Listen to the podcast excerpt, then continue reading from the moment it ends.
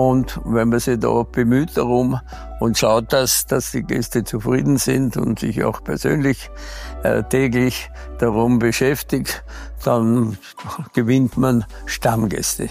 Mhm. Und die sind dann zufrieden und kommen wieder. Das sagt Adi Werner, Hotelierslegende aus St. Anton am Arlberg. Und damit herzlich willkommen zu Den Bergen lauschen. Das Hospizhotel in St. Christoph am Arlberg, ursprünglich von der Bruderschaft St. Christoph als Schutzhütte gegründet und betrieben, gilt heute unter anderem auch für Weinliebhaber als Kultort. Und das aus gutem Grund. Hier befindet sich eine der größten Bordeaux-Großflaschensammlungen der Welt, seit Jahrzehnten liebevoll kuratiert von Adi Werner, dem Seniorchef und Grand Seigneur des Hospiz am Arlberg. Mit rund 10.000 Großflaschen in den Formaten Magnum, das sind 1,5 Liter, bis Primat, das sind 27 Liter, ist die Weinsammlung weltweit einzigartig. Ich habe heute die Ehre, Adi in seinem legendären Weinkeller unterhalb der Hospizalm zu treffen und über seine zwei großen Leidenschaften und Berufungen zu sprechen. Das Gastgebertum und den Wein. Adi Werner begann Anfang der 1980er Jahre damit, große Bordeaux-Weine zu kaufen und systematisch zu sammeln. Bereits zu dieser Zeit wusste der heutige Seniorchef, dass sich diese Weine in den großen Flaschen noch besser entfalten. Zum Teil wurden die großen Formate mit eben bis zu 27 Litern von den Chateaus exklusiv für ihn abgefüllt. Mein Name ist Max Kögel und ich wünsche Ihnen nun viel Vergnügen bei Den Bergen lauschen, dem Podcast der Region St. Anton am Arlberg.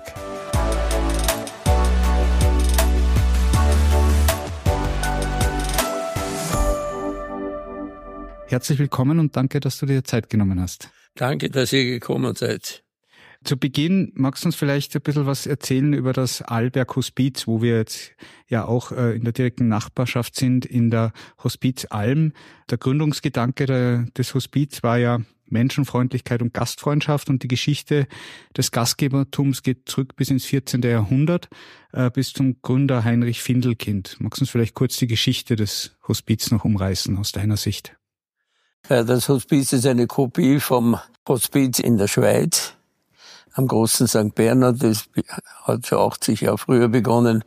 Und es wurde eingerichtet, um dem Wanderer im Winter bei Schlechtwetter zu helfen, wenn er in Bergnot kommt. Mhm. Und da war Heinrich Findelkind ein echtes Findelkind. Er wurde vor die Haustür eines reichen Bürgers in Kempten im Allgäu gelegt von einer jungen Mutter, die sich nicht darüber ausgesehen hat, das Kind aufzuziehen. Und der Meier hatte bereits neun Kinder und hat gesagt, da nehme ich das auf als mein zehntes Kind.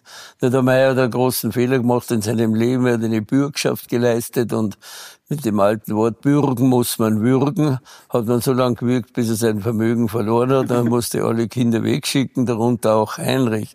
Und Heinrich ging Wanderschaft Richtung Westen, Richtung Bodensee, hat ihm gesagt, er würde am, am ehesten irgendwo eine Stelle finden. Und auf dieser Wanderung über den Adelberg kamen sie zu einem äh, damals schon bestehenden kleinen kleinen Unterschlupf oder was und da hat er miterlebt, bei Schlechtwetter ist er länger geblieben, bei Schlechtwetter, dass die Leute immer in Lebensgefahr waren. Da hat immer einer erzählt vom Hospiz am großen St. Bernhard und von der Idee ist er nicht mehr losgekommen. Mhm. Natürlich konnte er nicht die, die Bruderschaft eher einrichten, er hat ja kein Geld und nichts gehabt. Aber dann haben ihm die noblen Leute in Innsbruck geholfen und man schlussendlich hat man damals in der Hauptstadt von Tirol, war ja immer Brixen im in, im heutigen Südtirol. Und der, die haben ihm das Geld gegeben und dann wurde eine einfache Herberge gebaut und die hat er dann verwaltet. Und besonders im, im Sommer ist er betteln gegangen und Geld sammeln nach Deutschland raus und im Winter hat er geholfen, wenn schlecht Wetter ist, den Leuten über den Adelberg. Mhm. Ja, das war wahrscheinlich auch die Hauptmotivation. Jetzt sind wir ja heute im 21. Jahrhundert und an dem heutigen Tage, wo wir aufnehmen, äh, ist auch äh, ziemliches Unwetter hier eigentlich. Es ist Schneefall, es ist Kettenpflicht über den Arlberg. Trotzdem haben wir alle Vorzüge von Autos und eben Schneeketten. Ähm, kann sich vorstellen, wie das im 14., 15. Jahrhundert gewesen sein muss. Und da war eben der Schutz für die Alberg wäre wahrscheinlich die, der Hauptantrieb. Ähm, wie kam es dann dazu, dass jetzt ja ähm, deine Nachfolge, aber äh, bis vor einiger Zeit ja auch du bzw. die Familie Werner hier Gastgeber wurde? Die damalige Bruderschaft, die 1386 vom Heinrich Findelkind gegründet wurde, hat ungefähr so 200, 300 Jahre überlebt und dann ist sie eingeschlafen. Mein Schwiegervater Arnold Ganal hat im Jahr 55 das alte Hospiz gekauft.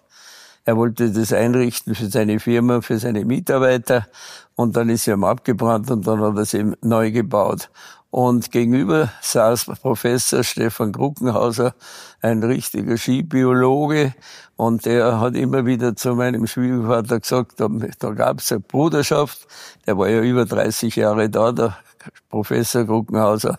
Wieso gründen wir sie nicht wieder? Und dann haben die beiden 1962 wieder gegründet. 1964 durfte meine Frau und ich das Hospiz übernehmen. Und bei der Gelegenheit hat man uns sofort die Bruderschaft angehängt. Das war sehr schwierig, weil die Leute gesagt haben, es gibt eh schon so viele Vereinigungen, was jetzt und hin und her. Und wir haben das auch dann festgestellt, nach ein paar Jahren ist es es war sehr, sehr schwierig, überhaupt Mitglieder dafür zu interessieren. Und dann haben wir gemeint, nicht lassen wir es heute halt wieder einschlafen, das bringt eh nichts. Und dann kam eben das, das große Ereignis von 74 bis 78, der Bau des Alberg Straßentunnels. Mhm. Und bei der bei den Bau, während der Bauzeit sind dann 18 Bergleute verunglückt tödlich und die haben über 60 Waisenkinder zurückgelassen, halbwaisen Kinder zurückgelassen und bei bei der Gelegenheit hat man dann gesagt, das ist eigentlich was für die Bruderschaft. Wir geben diesen 64 Waisenkinder 1000 Schilling im Monat so lang, bis sie eine Ausbildung oder ein Studium abgeschlossen haben.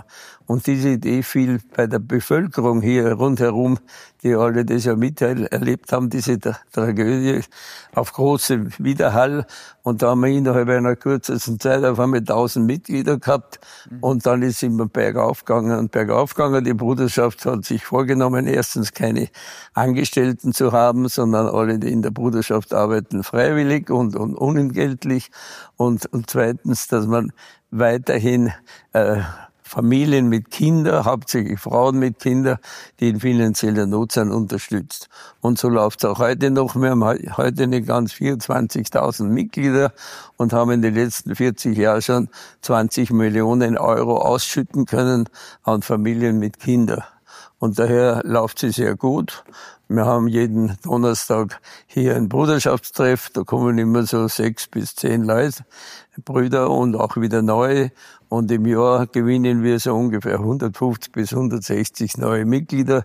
Leider äh, ist auch durch, durch Tod immer wieder ein großer Ausfall. So, so 140, 150 Mitglieder verlieren wir und daher brauchen wir dringend Nachschub. Mhm.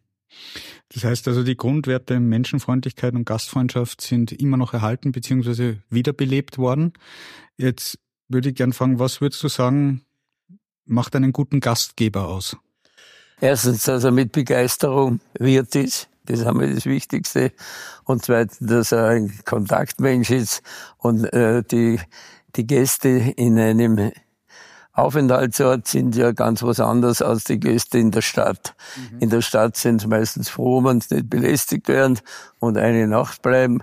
Und, und am, an dem Ferienort sind sie natürlich sehr froh, wenn sie Kontakt haben mit der Bevölkerung. Und da ist immer die erste Ansprechperson meistens die Wirtin oder der Wirt. Und wenn man sich da bemüht darum und schaut, dass, dass die Gäste zufrieden sind und sich auch persönlich äh, täglich darum beschäftigt, dann gewinnt man Stammgäste. Mhm. Und die sind dann zufrieden und kommen wieder. Ja, aber das kann man wahrscheinlich nur mit voller Leidenschaft sein. Ja, ich sage ja, Begeisterung ist das Wichtigste für jeden Beruf, mhm. nicht nur für einen Wirt. Und wenn man begeistert ist, dann geht es. Jetzt bin ich 62 Jahre hier in St. Christoph. Ich habe mit äh, den Vater, wir waren fünf Kinder, den Vater sehr früh verloren. Und dann wurden wir in Wien ausgebombt und sind übersiedelt nach Bruck an der Glocknerstraße bei Zell am See. Und dort sind wir aufgewachsen. Das war die Schwester meiner Mutter und das war ein Gasthof. Und wie es nach dem Krieg wieder begonnen hat, der Tourismus, so 47, 48, mussten wir natürlich auch mithelfen und observieren und so. Und das hat mir eigentlich ganz gut gefallen und der Kontakt mit den Leuten. Und dann hat mir mein Onkel verschafft eine Lehrstelle in Bad Gastein wo ich angefangen habe als Laufbursche und dann Kellnerlehrling und Kochlehrling. Und schlussendlich bin ich zehn Jahre dort geblieben. Und zum Schluss war ich an der, an der Rezeption, bevor ich dann ins Ausland, ins Ausland gegangen bin. Und in der Zeit habe ich natürlich sehr viel miterlebt. Und der, der Besitzer vom Hotel Bellevue, das war auch ein begeisterter Wirt oder Hotelier. Und da konnte ich sehr viel lernen und sehr viel sehen. Und dann hat er mich, mir geholfen und ich bin das erste Mal ins Ausland gekommen, nach Frankreich. Und da konnte ich natürlich auch Französisch lernen. Ein bisschen Ahnung habe ich schon gehabt. Und so ist es dann weitergegangen. Bis mir dann der gesagt hat, du, wenn du aber was weiterhin äh, bleiben willst und weiterkommen bist, musst du eine Hotelfachschule machen. Das war dann die Hotelfachschule in Lausanne. Nur es war das große Problem, ich hatte keine Matura. Und da war Voraussetzung Matura. Nur mein Chef kannte wieder den Direktor von der Hotelfachschule und der hat gesagt, okay, dann geben wir ihm vier Wochen Probezeit. Und wenn man Probezeit hat und bleiben will, lernt man Tag und Nacht und mhm. setzt sich hin. Also da bin ich dann durchgekommen. Das war im Jahr 58 und dann habe ich aber noch ein zweites Jahr gemacht im Jahr 62. Mhm. Also jetzt wissen wir, was einen guten Gastgeber ausmacht. Jetzt würde ich noch gern vielleicht ein bisschen mit einem Augenzwinkern fragen. Umgekehrt, was macht denn für dich einen guten Gast aus? Oder gibt es einen Lieblingsgast? Ein guter Gast ist, der das akzeptiert, dass man sich um ihn bemüht, der, ne, der nett ist, der kann ruhig anspruchsvoll sein, das ist kein Problem. Aber wo man das Gefühl hat, der fühlt sich wohl und daher ist er freundlich und nett.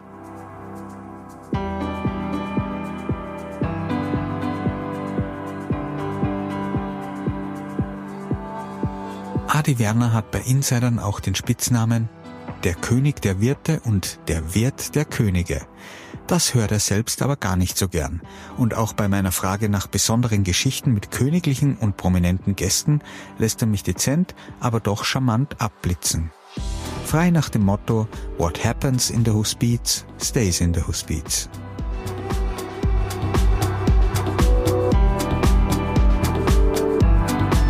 Dann würde ich sagen, kommen wir neben der Gast neben dem Gastgebertum zu deiner zweiten Leidenschaft und da muss ich jetzt vielleicht ein bisschen beschreiben, wie das ist, wo wir gerade sind und wo wir, wie es war, wie ich hier hereingekommen bin. Und ich muss sagen, ich habe sowas noch nicht einmal annähernd gesehen, wo wir jetzt gerade sitzen. Ähm, ich würde es jetzt mal vergleichen, wenn man sich jetzt vorstellt, man ist in Spanien im Urlaub und geht in so eine kleine ähm, Taverne. Da hängen dann meistens Serrano-Schinken von der Decke. Das ist vielleicht ein Bild, das man kennt. Die ganze Decke, das ganze Haus ist voll mit Schinken. Dort, wo wir jetzt sind, ist es nicht Schinken, der von der Decke hängt, sondern wahnsinnig große Weinflaschen und zwar sehr, sehr viele. Äh, wir sind hier in einem Weinkeller, wie ich ihn noch nie annähernd gesehen habe, nämlich in deinem. Und du sammelst Wein aus verschiedenen Gründen, reden wir gleich darüber. Was aber als erstes auffällt, es sind keine oder hauptsächlich nicht normale Weinflaschen, sondern es sind wahnsinnig große Weinflaschen. Verschiedene Größen, das stimmt. Äh, wie ich herkomme, bin im Jahr 64. Äh, da war halt das am ganzen Arlberg auch nicht anders, dass man mit dem Gast am Abend, wenn er zum Essen kommt, ist, gefragt darf was zum Trinken sein? Jawohl, möchten Sie Bier oder Wein? Wein möchten Sie weiß oder rot? Rot möchten Sie ein Viertel Liter oder einen halben Liter? Und da kann man halt Gäste, die sagen, du, mit denen waren wir heute schon länger beieinander, hat er gesagt, du Bauernwirt, du, jetzt bringen wir einen gescheiten Wein. Sag ich, dann müsst ihr es aufschreiben. Dann haben sie halt aufgeschrieben, die Rothschild-Weine und, und die teuersten, was es nicht gibt. Und dann habe ich die auf deren Kosten natürlich bestellt, die Kiste, und dann waren sie zufrieden und andere Gäste haben gesagt, sagen sie, Herr Werner, können wir auch so einen Wein bestellen? Sag ich, natürlich. Und am Ende der, der damaligen äh, Wintersaison habe ich zu unserem Weinchef und Barchef gesagt, wisst ihr was, jetzt fahren wir mal dorthin, wo der Wein herkommt. Mhm. Und wir haben glaubt, die Leute warten dort auf uns. Wir, wir waren kaum in einem Chateau drin, waren wir schon wieder draußen. Aber da haben wir in der Früh angerufen, ob wir, bis, ob wir kommen können. Die haben gesagt, wo ich will. Nur haben wir nicht gesagt, was wir wollen oder was. Und sind wir reingekommen. Einmal durchgegangen, wieder draußen. Dann hat meiner gesagt, wissen Sie, das müssen Sie ganz anders machen. Sie müssen erstens viel früher bestellen und zweitens dazu sagen gleich, welche Jahrgänge Sie probieren wollen. Mhm. Und das Allerwichtigste ist dazu schreiben natürlich gegen Bezahlung weil die haben ja zwei, drei Besuche am Vormittag, zwei, drei Besuche am Nachmittag, die können nicht die Leute alle einladen, mhm. sondern da, die, die meisten marschieren halt durch. Aber wenn man was näher da haben will, dann macht man das und, und ungefähr seit 25 Jahren machen wir das und ich fahre immer im Frühjahr, Frühjahr und im Herbst und jetzt war ich heuer das 82. Mal in Bordeaux. Ich habe dazwischen die Hotelfachschule vorher äh, fertig machen können in Lausanne. Da war Unterrichtssprache Französisch, Gott sei Dank. Da musste man Französisch lernen. Da, da immer sehr leicht, wenn ich in Bordeaux bin mit Französisch. Mhm. Meist, die meisten sprechen natürlich Englisch, aber am, liebsten ist es, wenn man Französisch redet. Und da haben wir das besucht und habe in einem Chateau gesehen, der hat Großflaschen gehabt. Und dann habe ich gesagt, ja, wieso er das macht? Ja, der hat einen Kunden, der nimmt das ab. Und dann bin ich zu anderen gegangen, Chateaus, und habe gesagt, kann Sie, da haben wir natürlich äh, geben lassen, die Liste, 5 Liter, 6 Liter, 9 Liter, 12 Liter, 15 Liter, 18 Liter. Und habe ich gesagt, können Sie das auch machen? Und so, ja. Und dann habe ich gesagt, ich möchte jedes, jedes Jahr zwei Stück haben von jeder Größe. Und, und haben so, am Anfang haben sie gesagt, ja, aber da müsst ihr schon vorausbezahlen, weil sonst bleiben die dann bei uns liegen. Und dann haben wir vorausbezahlt. Heute braucht man natürlich nicht mehr vorausbezahlen. Und heute habe ich 22 Chateaus, die mir immer diese ganze Reihe durch. Und das hat niemand. Und das haben wir angefangen im Jahr 76. Also vor 76 haben wir die, diese heute, heute schon alten Jahrgang, die sind halt schon an die 50 Jahre alt. Und nach, nach, nachdem sie das gesagt haben, sie haben das noch nie gesehen, ist das normal, weil es ja keiner hat. Mhm jetzt in den letzten fünf, sechs Jahren haben wir etliche angefangen, aber auch nur bei Vorbestellungen und, und so weiter und so weiter. Aber so durchgehend so ab 76, 77 hat es niemand auf der ganzen Welt, was Bordeaux betrifft. Mhm. Dann fragen wir ja immer wieder Leute, wieso haben sie nur Bordeaux? Ich, das ist so wie mit den Frauen. Man eine hat, die die muss man dann pflegen und schauen, dass man es behält. Und da ist es auch so. Natürlich ist Burgund genauso gut und Italien und heutzutage gibt's ja nur mehr gute, gute Weine auf der ganzen Welt. Und das ist hauptsächlich die Schule, die Hochschule für die, für die, für, für die Ausbildung ist in, in Lyon, in Frankreich. Und da kommen sie aus der ganzen Welt. Und, und die dortigen äh, Fachleute, die sind auch um die ganze Welt schon gefahren und haben überall den Winzer äh, erklärt und, und, und gesagt, was sie machen können, um die Qualität zu verbessern. Und heute gibt es es auf der ganzen Welt.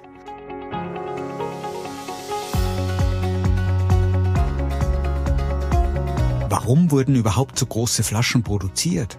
Das lag daran, dass zum Beispiel die russischen Zaren den Wein bestellt haben und dieser dann mit dem Schiff geliefert wurde. Da auf den Handelsschiffen aber immer wenig Platz frei war, wurden dann die Großflaschen produziert und in jede erdenkliche freie Lücke des Schiffes gestopft, sozusagen, was mit den sonst üblichen großen schweren Eichenfässern nicht möglich gewesen wäre. Ein logistischer Grund also, wie mir Adi erzählt hat. Bei all den verschiedenen Größen der Flaschen in Adis Weinkeller stelle ich mir dann die Frage, ob die unterschiedlichen Größen auch einen Einfluss auf die Güte oder die Qualität des Weines haben. Je größer die Flasche, je länger hält er. Okay. Also normale Flasche halt normaler, wenn es ein guter, Jahr, äh, guter Jahrgang ist, immer abhängig von den klimatischen Verhältnissen während des Jahres. Und je größer die Flasche ist, so eine Flasche wie der unterste, das sind die allergrößten, das sind 27 Liter, da sind 36 normale Flaschen drin. Mhm. So die halt, früher, na, da war noch ein Zwischending, früher hat man die Korke aus den Eichenrinden herausgestanzt. Mhm. Heute tut man, tut man die Eichenrinden ganz fein zerkleinern und dann Hochdruck pressen. Früher, da, so so ein Kork ungefähr 15, 20 Jahre gehalten und dann hat er angefangen zu bröckeln. Heute halt so ein Kork 50 oder 100 Jahre mhm. durch, die, durch die neue Methode. Jetzt habe ich aber in der Recherche gelesen, korrigiere mich gern, wenn es falsch ist, aber die älteste Flasche hier, die du besitzt, ist aus dem Jahr 1865. Ja. Würdest du nun sagen, der Wein ist noch äh, haltbar oder darum geht's wahrscheinlich nicht mehr? Der Wein ist sicher nicht mehr trinkbar, sondern das ist halt ein, ein Museumsstück. Aber wir haben meine aufgemacht, die war natürlich nicht trinkbar. Das, mit den damaligen Korken, dann hat man alle 15 oder 20 Jahre den Kork austauschen müssen und dann wieder aufmachen und dann hat wieder drum gefehlt. Also das, das, das ist, mhm. das ist nichts. Die Süßweine, die halten natürlich länger, weil die auch einen höheren Alkoholgehalt haben, mhm. wie die normalen. Aber normaler Rotwein heute aus einem guten Jahr, heute auch 30 Jahre, das ist kein Problem mit den neuen Korken. Und was würdest du sagen, ist ein guter Anlass, um so einen alten Wein zu öffnen? Zum Beispiel dein 70. Geburtstag. Es dauert noch ein bisschen, aber danke. Komme ich dann wieder auf dich zu. Das ist ein, ein, guter Anlass, sowas für eine Hochzeit, für einen Geburtstag. Da werden solche Flaschen gekauft und auch geöffnet.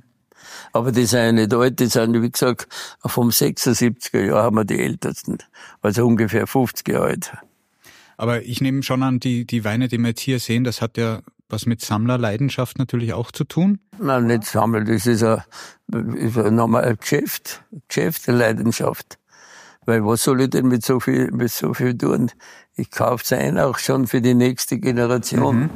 Die, was da herinnen hängen, die haben wir, die sind wahnsinnig schwierig gewesen zum, zum Montieren. Eine, eine haben wir jetzt zusammengehauen, aber da haben wir 14 Tage lang zu sechst waren wir da dran, bis wir das fertig gehabt haben. Und daher haben wir nur junge Jahrgänge dahinter gehängt, die frühestens in 25 oder 30 Jahren verkauft oder getrunken werden. Mhm. So lange hängen die unberührt da. Aber, aber in, in, in, der heutigen Methode, so Großflaschen, 6 Liter oder, oder 12 Liter, die halten sicher 40 Jahre, 50 Jahre. Mhm. Und daher wird die nächste Generation nach mir in, in 40, 50 Jahren eine, super Sache haben. Und ich habe herausgefunden, dass die, der, Zuwachs des Weines preislich immer so ein bis zwei Prozent höher ist wie, wie die Inflationsrate. Mhm. Wenn die Inflationsrate so vier oder fünf Prozent war, dann, dann ist der, der Wein immer so sechs bis sechseinhalb Prozent teurer geworden. Daher war es von meiner Warte aus eine gute Anlage. Okay, das heißt Wein als Wertanlage auch. Ja. Statt, statt der Geld, wenn man es hat, auf die Bank legen, man braucht ja immer Reserven, dann legt man es im, im Wein an. Mhm. Das heißt, wie wählst du dann die Weine aus für die Sammlung? Oder hast du jetzt einfach deine... Nachdem ich 82, Jahre, 82 Mal schon in Bordeaux war, mhm haben wir natürlich schon sehr, sehr viele Erfahrungen, was, was gute Chateaus sind und die mit mir zusammengearbeitet haben. Und damals 22, mit denen wir eng zusammen haben. Die waren auch alle schon da, mit Skifahren oder im, im Sommer. Mit denen habe ich eine echte persönliche Beziehung. Und dafür, dafür machen sie mir auch das so, was ich brauche. Mhm. Aber jetzt nehme ich an, du tust nicht nur sammeln, sondern ab und zu wirst du auch mal einen Wein genießen.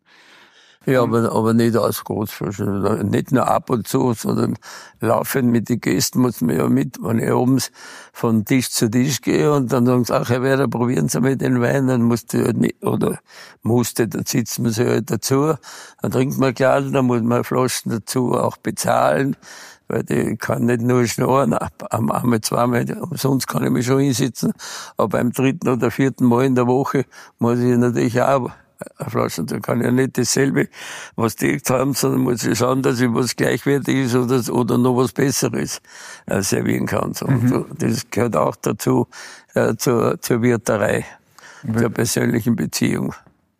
Und wie würdest du da definieren, was ist ein guter Wein?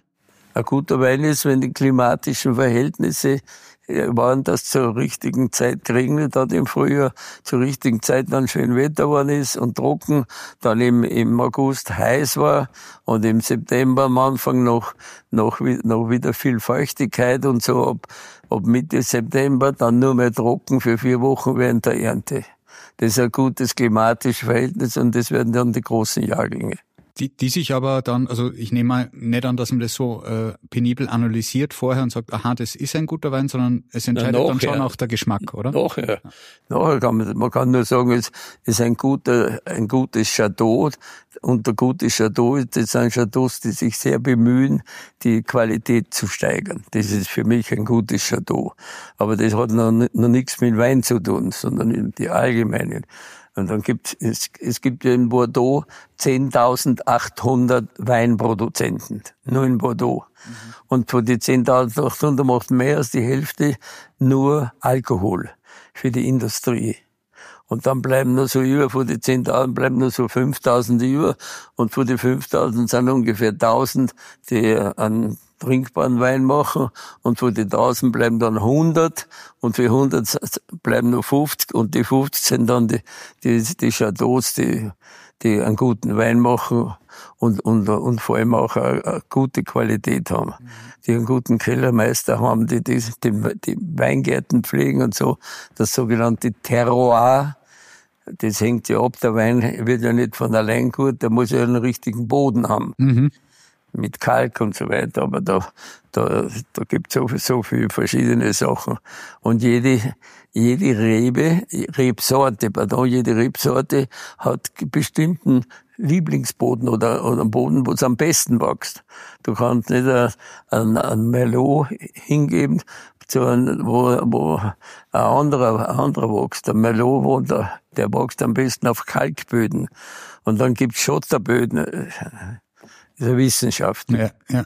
Und das haben die Bordeaux, Hoch, die Bordeaux Hochschule schon vor 100 Jahren angefangen und die letzten 50 Jahre haben sie die ganze, die ganze Weinproduktion auf der Welt verbessert. Mhm. Letztlich entscheidet natürlich der Geschmack im Glas. Deshalb die Frage, was ist für Adi guter Geschmack beim Wein? Ja, gut, gut wenn er weich ist, wenn er nicht zu viel Säure hat, zum Beispiel, um eine, eine nur zu nennen. Aber von, der, von den Geschmackssorten gibt es ja so viel verschiedene. Wichtig ist, dass, dass der Wein mindestens 15, 20 Jahre reifen kann oder gereift ist dann wird er gut. Man kann auch einen Zweijährigen trinken oder einen Dreijährigen. Nur wenn man denselben Wein zehn Jahre später trunken hätte, dann ist er viel weicher und viel besser und, und viel ausgereifter. Da muss er gut gelagert sein. Also das darf nicht im Winter 0 Grad haben in der Lagerung und im Sommer 30 Grad, sondern am besten ist so zwischen 8 und 10 Grad ziemlich, ziemlich gleich immer das ganze Jahr. Mhm. Das, dann, dann darf er nicht bewegt werden, sondern der Champagner muss bewegt werden, aber der, der Wein, ob weiß oder rot, der soll Ruhe haben, den soll man Ruhe geben. So wie da, die werden jetzt nicht bewegt die nächsten 20 Jahre. Ja. Also am meisten mit so ganz groß machen nicht, aber eine halbe Flasche, eine ganze Flasche, eine Magnum, eine Doppelmagnum, das ist eine vierfache, und dann sechs Liter und neun Liter, das tun wir so hier und da probieren mit Gäste, mhm. degustieren. Und da, da kann man das wirklich von, vom selben Chateau, derselbe Wein, aus den verschiedenen Größen probieren und da findet man raus, dass, dass da wirklich ein Unterschied ist. Das ist also nicht nur eine Einbildung je reifer, also so ab 10, 12 Jahre ist ein Wein reif aus der Normalflaschen. Mhm. Und aus der Magnum braucht er schon wieder vier, fünf Jahre mehr. Mhm. Und aus der Doppelmagnum wieder vier, vier, fünf Jahre mehr. So, so, so reift er. Sag mal, zwar der Genießer genießt und schweigt, aber ich stelle die Frage trotzdem, was äh, ist der wertvollste Wein in deinem Keller? Kann man ja, das überhaupt der reif ist. Und in Zahlen, kann man das in Geld überhaupt ja, noch messen? Äh, ein Süßwein, zum Beispiel Chateau Yquem, das war der Lieblingswein der Zaren. Und, und ein Yquem äh, 1947, äh, du kannst schon rechnen für die Normalflaschen 0,75, also so 25, 28.000 Euro. Mhm. aber gibt ja keine mehr. Drum. Wir haben auch Gäste, die so alle drei Wochen, vier Wochen einmal kommen und die trinken die Weine, die kommen nicht allein, die kommen immer so acht oder zehn Leute, die trinken dann Cheval Blanc 2009, 2010, die Flaschen kosten alle so zwischen sieben, achttausend Euro. Die meinen nichts dabei. Denen geht's so wie dir. Du meinst auch nichts dabei.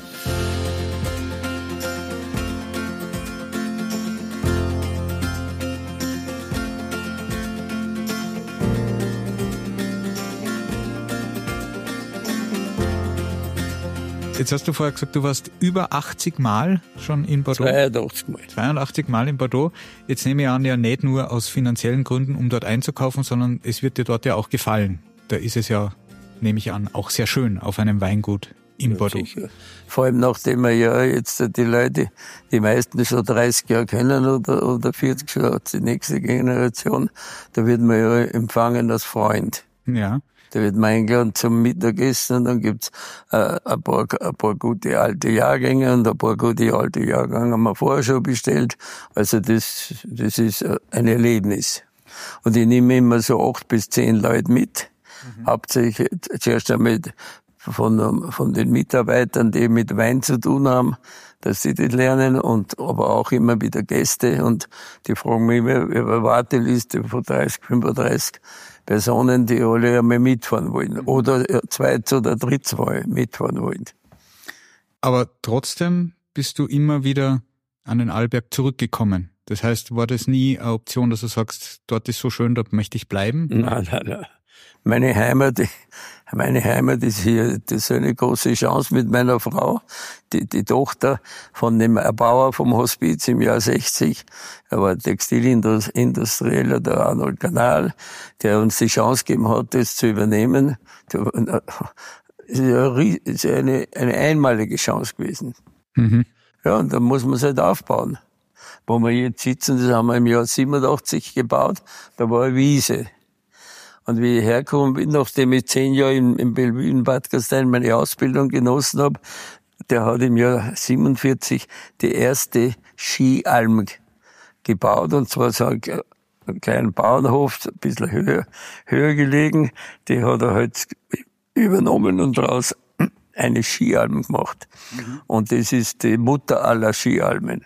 Mhm. Und wie ich da hergekommen bin, habe ich zu Gerda gesagt, also irgendwo sollte man auch einmal so Alm bauen. Und das war das Grundstück hier. Und das hat ein Skilehrer gehört. Und den habe ich gefragt, so habe ich gesagt, du Horame, solltest du das Grundstück je verkaufen, lass uns auch anbieten. Es hat 20 Jahre gedauert. Und dann ist er vorbeigekommen und hat gesagt, du, wenn du Grundstücke haben willst, kommst vorbei. So schnell war ich noch nie bei ihm. Und dann haben wir es gekauft und dann ein paar Tage später gehe ich durch St. Anton irgendwo, dann triff ich einen Kollegen, der sagt, du, ich hab gehört, du hast da oben ein Grundstück gekauft, da möchtest du Alben bauen. Sag ich, ja, sagt er, da gebe ich dir den Ratschlag vor am Obertauern und schau dir die Lürzer Alm an ist weltbekannt auch. Da bin ich dann sehr schnell da aufgefahren, hat mir sofort gefallen, aber ist zugegangen und ist, und dann habe ich den Lürz habe ich gekannt von Hoteliersitzungen, habe ich gesagt, du, wie heißt denn dein Architekt? Dann hat mir der, der, den, den Namen gegeben, als, als Salzburger, und dann habe ich den angerufen, ob er Interesse hat, und gesagt, ja. Schon, dann habe ich gesagt, aber ich habe einen Wunsch, dass sie mit mir fahren, eine Woche nach Frankreich, in Skiorte, noch in die Schweiz, in berühmte Skiorte und dann nach Tirol und, und Vorarlberg. Und dann sind wir gefahren, sind wir natürlich zwölf Tage aus gewesen und nicht sieben Tage und haben richtig Japaner gespielt, alles abfotografiert, was uns gefallen hat und gleich imitiert. Und der war sehr gut und hat das wunderbar umgelegt. Jetzt hast du die direkte Nachfolge ja schon übergeben, die operative Nachfolge des Gastgebertums an deinen Sohn Florian? Ja, mit nicht übergeben, aber wir machen es gemeinsam. Und, und auf der Alm haben wir einen, der ist schon 37 Jahre da, mit dem mache ich das gemeinsam. Nicht? Das heißt, du bist auch noch aktiv unterwegs? Ja, das muss ja sein. Ich meine, nicht so, dass ich mich kümmere um eine Einteilung, Diensteinteilung oder was, aber ich sitze jeden Abend auf einem Platz, wo ich die ganze, die ganze Alm übersehe und jedes Mal, wenn Leute reinkommen, die Leute begrüßen. Mhm. Und wie geht's? Und den Mäntel abnehmen und so weiter, so tun, als ob man das Arbeit tut. Genau. Das, das, das ist ja normal. Ne? Die kann nicht sitzen bleiben und die Leute reinkommen und, und sie nicht begrüßen. Und dann gehe ich so eine Stunde später von Tisch zu Tisch und, und, und, und wünsche noch einmal einen guten Appetit und das freut mich. Und mein bester Trick ist immer, wenn so Ehepaare kommen und sitzen so zwei oder drei, das, dann sage ich, darf ich eine Frage stellen? Und der sagt ihnen, ja, ja, sage, ist das Ihre Tochter? Wo die Frau sind. Und die, die kriegt so, so einen breiten Mund. Und er schaut zuerst ein bisschen und dann lacht er halt auch. Oder wenn nur Herren sitzen, sage wissen Sie, das ist sehr, sehr selten, dass fünf Millionäre an einem Tisch sitzen. Ja, ein, ein gelernter Charmeur. Und dann sage ich, wissen Sie, aber als Millionäre haben Sie auch ein Problem. Wenn Sie heute bei uns bezahlt haben, sind Sie keine Millionäre mehr. Sehr gut. Das sind halt so, so blöde Redewendungen, die sie herausgestellt haben, was ankommt und was nicht ankommt. Ja. Und das kann man natürlich auch nicht ablegen und äh, in Pension gehen und sagen, das macht man jetzt nicht mehr, sich um seine Gäste Magst du gern. Eben. Weil Also aus ich kann Leidenschaft. nicht im Zimmer sitzen und warten, bis neun wird und dann sagen, so, jetzt ist jetzt das Essen wieder vorbei. Als Wirt hast du da zu sein. Aber das tut mir eh gern. Darum sage ich, das Wichtigste am Beruf ist die Begeisterung.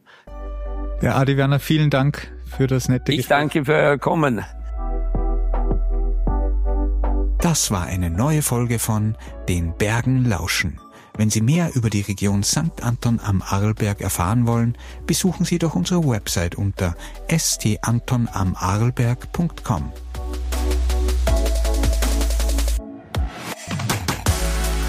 Wir freuen uns auch, wenn Sie diesen Podcast auf Spotify oder Apple Podcasts bewerten und abonnieren. Bis zum nächsten Mal bei Den Bergen lauschen.